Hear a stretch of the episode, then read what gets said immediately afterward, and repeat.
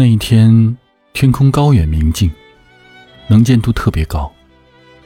我驾车疾驶的时候，内心一片空明。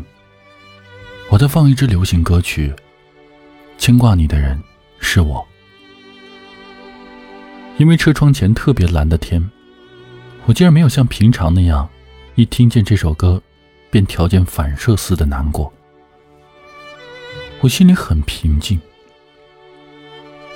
在这一瞬间，我不为任何杂念所动，仿佛我刚刚经历的失恋已经过去了很久很久了似的。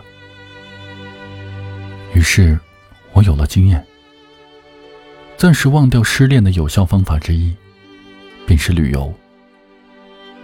如能自己驾车旅游，则效果更佳。对于一个二十多岁的大学男生来说，当什么都弃你而去的时候，能够控制方向盘，也不失为一种乐趣。半年之前，我刚刚结束的这场恋爱，似乎把我生命中储存的所有真情都带走了。他是个餐厅服务员，第一次见到他，我就完全着迷了。她显得美丽、纯洁又温柔。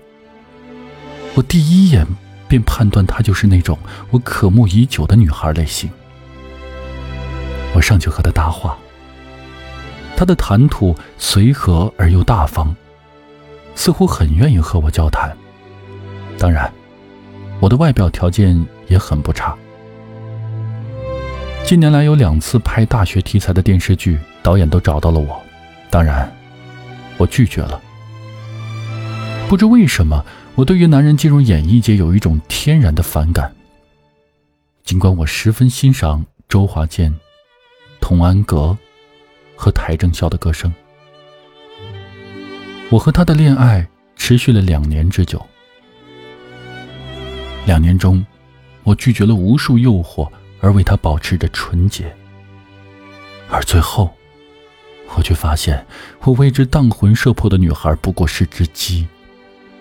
一只伪装的很好的鸡，即使它全身的毛色雪白，它也不过是只鸡而已。